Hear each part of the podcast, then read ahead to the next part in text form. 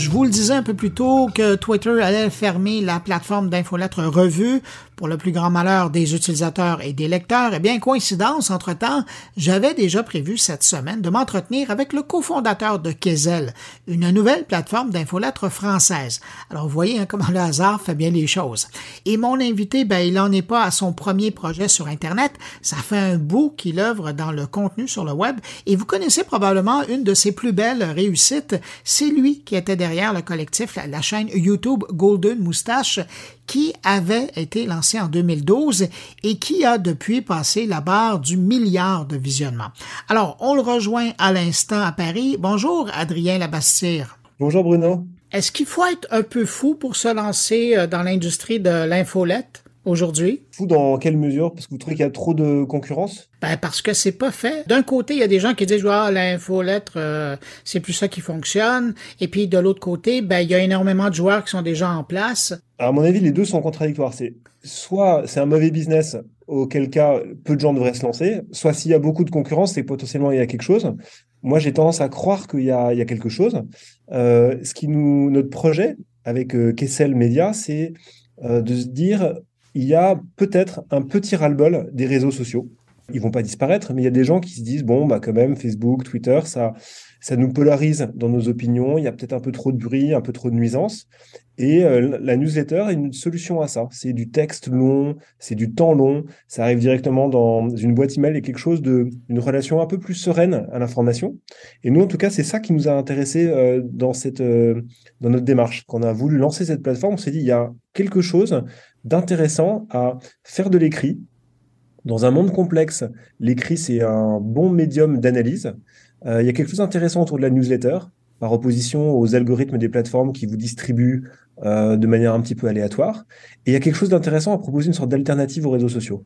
Puis il faut croire que Substack euh, est du même avec vous parce que euh, récemment je lisais que eux sont très euh, heureux du chaos présentement sur Twitter parce qu'ils ont l'impression que les gens justement en ont le ras-de-bol de, de, de, de, toute cette histoire-là et vont voir ailleurs et notamment dans les infolettres. Alors vous voyez vous vous avez le même point de vue là-dessus. Mais quant à vous, votre intérêt à vous par rapport à l'infolette, est-ce que vous avez toujours été un amateur d'infolettres ou c'est venu sur le tard? J'étais pas un énorme consommateur d'infolettres. Il y en avait quelques-unes que je suivais, des très connus, euh, Strategy, des choses comme ça.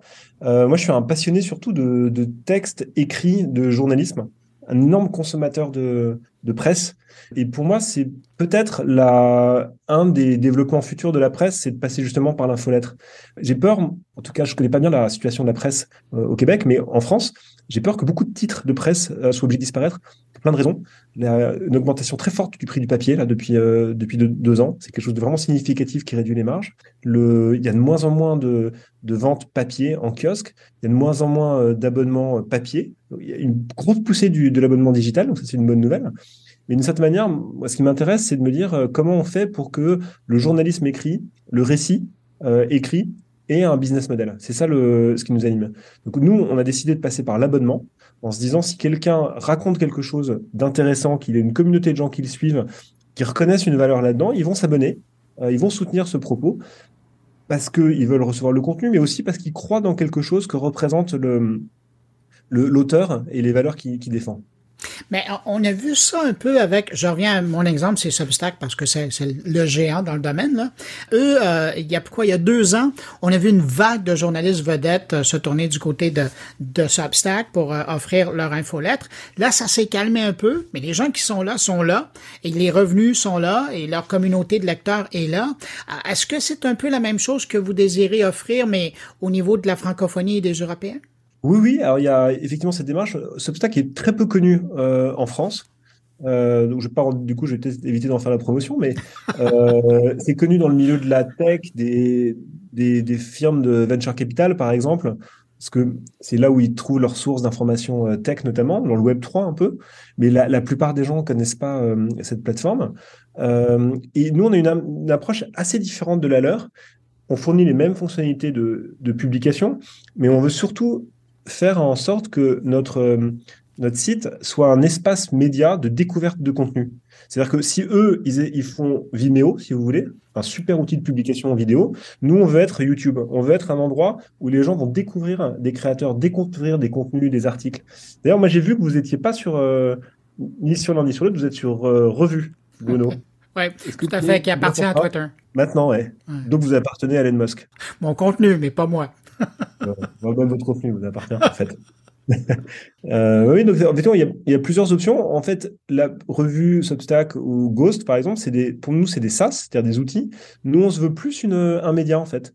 Un média au sens de la responsabilité éditoriale, mais de la découverte de contenu. Donc, Kessel, c'est à la fois une plateforme d'outils pour les gens qui veulent avoir une infolette, mais c'est aussi un agrégateur de contenu. Exactement, c'est ça notre, notre idée. On se dit, en fait, on veut être une, destination où les gens qui se disent, moi, je cherche une information précise, un peu, par exemple, comme les euh, médiums, et euh, je veux trouver le maximum d'informations possible. Donc, on va mettre, là, on l'a fait en, on est en V1, donc c'est encore euh, assez embryonnaire, mais on va là, dans la prochaine version, mettre énormément en avant de, de contenu, de thématiques, de manière de trouver le contenu. On pense que c'est intéressant de présenter le contenu par euh, thématique, texte, santé, finance, par exemple, mais il y a une autre manière de le faire qui nous intéresse beaucoup, c'est de le présenter par, euh, euh, par moment, par inspiration, comme sur Spotify, par exemple. Vous pouvez prendre du rap ou du, ou du rock, mais vous pouvez aussi choisir euh, euh une musique pour l'apéritif, une musique pour faire la route, une musique pour célébrer l'année. Nous, on voudrait faire la même chose avec le contenu, en disant, euh, par exemple, ça peut être euh, se réinventer professionnellement, redécouvrir l'amour. Et là, on met plein de choses différentes à l'intérieur. Alors donc, vous n'êtes même pas un agrégateur, vous êtes un curateur de contenu. Un curateur de contenu, exactement. On dit on n'est pas un média parce qu'on n'a pas d'avis éditorial sur les choses, mais on, estime que ça, ça peut être intéressant. Euh, et donc on vous le fait découvrir. Puis après, on va personnaliser avec de la data l'expérience le, des, utilisateurs. Vous parliez des outils qui vont être proposés. Ça ressemble à quoi? Donc, quelqu'un qui, qui aura un intérêt à, aller faire, à se lancer dans l'infolette ou qui a déjà une infolette, tiens, comme moi. Prenons mon cas. Alors, j'ai une infolette, ça existe déjà. Euh, qu'est-ce que je pourrais retrouver comme outil chez vous? Bah, moi, ce que je vous dirais, Bruno, parce que je serais ravi en fait que vous veniez chez nous. Euh, mais là, c'était un exemple.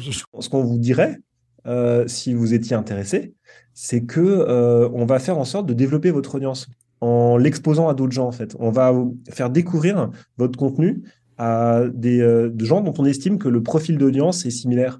Alors, pas forcément en vous mettant dans un bouquet média, parce que on vous mettrait peut-être face à vos concurrents, mais en disant peut-être que ça peut intéresser des gens qui s'intéressent à, telle autre chose. On va vous mettre en avant dans les newsletters de, de, découverte. On va proposer des fonctions de recommandation.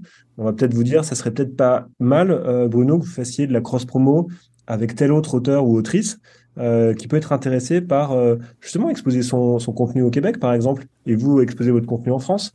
Donc nous, notre engagement, ça va être de, on va vous dire, on va faire x2, x3 sur votre audience. Ce que vous propose pas Substack, qui vous, ou Revue qui vous dit, euh, débrouillez-vous bien tout seul. c'est bien, c'est une forme de responsabilisation des gens. Nous, on est plus dans l'accompagnement. Non, mais c'est intéressant euh, cette approche-là. Mais donc, euh, les gens qui euh, qui commenceraient là, on part de zéro. Dans mon cas, c'est pas c'est pas mon cas, là, ça roule depuis un moment. Mais quelqu'un qui se lance, qui part à zéro, qui a pas nécessairement une communauté. Donc, eux, c'est là où ça devient appréciable. C'est justement de votre façon de, prendre les gens par la main et, et de les proposer à, à un lectorat. Oui, en plus, on a une équipe, nous, euh, dédiée. Donc, on va euh, faire un premier euh, call ou une rencontre avec l'un des deux rédacteurs en chef qui va vous dire, bon, bah là, on va t'aider à angler ton, ton, propos si tu le souhaites. on peut te proposer un peu de relecture, de coaching éditorial. Ensuite, on va, on, va t'expliquer comment démarrer. C'est le plus dur, en fait. Vous l'avez déjà fait, donc vous savez, c'est les 50 premiers abonnés, c'est dur. Le, le, le premier abonné, c'est votre maman ou votre papa. Mais après, il faut élargir un peu de 50 à 100, c'est vachement dur aussi. De 100 à 250, c'est dur. Et donc, on propose un certain nombre de stratégies euh, de bon sens pour euh, commencer à faire grossir. Et après, on va travailler avec le marketing et on va dire, bah, si vous racontez, par exemple, je sais pas, la, la vie de la famille royale anglaise, bah, il y a un certain nombre de blogs sur le sujet, il y a un certain nombre de groupes Facebook, il y a un Discord qui parle de ça. Et ben, on va proposer, nous, ce contenu à euh, ces potentiels lecteurs en mettant les extraits, en échantillonnant ce qu'il y a de mieux, pour donner envie aux gens de vous rejoindre et on va commencer à créer une conversation autour de votre contenu pour le faire grossir. Et puis après, à l'autre bout du spectre, il y a des grosses stars, par exemple, qui nous disent bah ça je sais faire, merci. En revanche, j'aimerais faire d'autres choses, j'aimerais développer mon business. Euh, je suis euh, un expert de la crypto, par exemple, j'ai 50 000 personnes qui me suivent. Je pense que je pourrais proposer euh, un plan d'investissement régulier. Est-ce que vous pourriez m'aider à, mettre ça, à mettre ça en œuvre? Alors on commence à réfléchir à ça.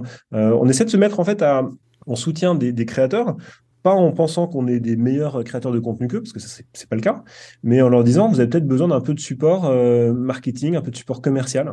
Et soit on le fait de visu, soit on le fait sous forme de, fonctionnalité.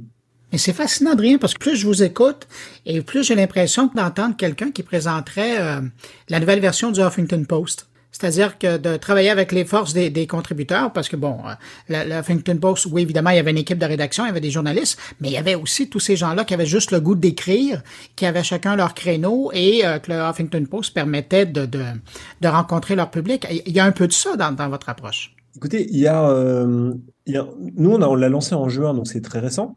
Et puis surtout depuis septembre que ça s'agite un peu, mais on voit tous les jours arriver en ce moment 5 à 10 auteurs ou autrices qui se crée un compte et qui commence à publier. Et il y a, euh, y a de tout. Euh, il y a de la poésie, il y a des experts, il y a de la fiction, il y a des journalistes. Et c'est quand même frappant de voir le. En tout cas, moi, je trouve ça, je trouve ça réjouissant le nombre de gens qui écrivent, qui ont envie de communiquer et qui sont pas forcément dans une démarche de euh, gagner de l'argent, devenir une star. Et avant tout, il y a un truc de j'ai envie d'écrire. J'ai envie d'écrire, j'ai envie d'être lu euh, et de communiquer. Et, ça, c'est assez fort, je trouve, comme, comme démarche. Et donc, euh, je, pense qu'on est plus proche quand même d'un. Nous, notre ambition, ce serait d'être un peu comme YouTube, c'est-à-dire une, plateforme où les gens puissent exprimer un maximum de créativité et avoir la chance d'être découverts. Moi, je viens de YouTube avant. J'avais des... j'avais travaillé sur une, chaîne euh, YouTube et en fait, il y a une très petite chaîne d'ailleurs. Hein. Euh, non, non, mais c'est vrai qu'elle avait bien marché. On a, il y a un côté très démocratique là-dedans. De, on peut à partir de rien euh, faire ce qu'on aime, gagner peut-être un petit peu d'argent, euh, trouver une sorte un, travail. Euh, et, c'est ça qu'on voudrait proposer aux gens en fait.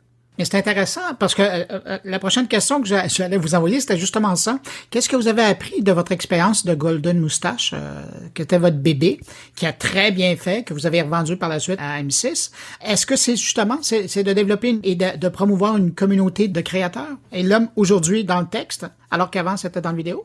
En fait, de, avec Golden Moustache, on avait eu la chance de tomber sur des super talents créatifs qui étaient très doués et avec qui on, à qui on a apporté une sorte de support de, euh, de, travail et de discipline euh, en leur disant euh, ben, le talent c'est une chose, euh, la, promotion de ce qu'on fait c'est important et le travail, la régularité l'exigence personnelle c'est aussi partie de l'équation du succès d'une création. Donc on, va vous fournir ce cadre-là on va être, on n'est pas doué mais on, va être vos sparring partners pour stimuler cette créativité chez vous. Et moi j'ai pu observer effectivement que les gens les plus travailleurs euh, ils sont tous, il y a plein de gens doués, mais c'est les plus travailleurs qui, euh, réussissent avec euh, la régularité, la discipline, le fait de, se poser beaucoup de questions sur comment on fait la promotion de son contenu, parce que c'est quand même un, univers extrêmement solitaire, en fait, celui de la création. Et c'est dur d'être à la fois très créatif et d'être le vendeur de soi-même. Souvent, ceux qui réussissent, ceux, qui arrivent à, ou à combiner ces deux choses, ou avoir l'intelligence de s'entourer de gens qui savent faire ça. Pour Et voilà, moi, le métier que j'aime, c'est celui-là, c'est celui d'entourer des gens doués et de se mettre à leur service pour leur dire, bah, puisque c'est ce que vous faites est intéressant, il faudrait que les gens le sachent. Et donc, euh, on va euh, faire tout ce qu'on peut, soit par la tech, euh, soit par le l'accompagnement, pour que les gens connaissent votre travail. Wow, ben voilà. Alors, on connaît l'offre maintenant. Quelqu'un qui est intéressé à, à s'embarquer dans l'aventure d'une infolettre, comment il passe s'il veut faire partie de, de Kessel? Ah bah, c'est une plateforme, donc c'est ouvert. Vous créez votre compte.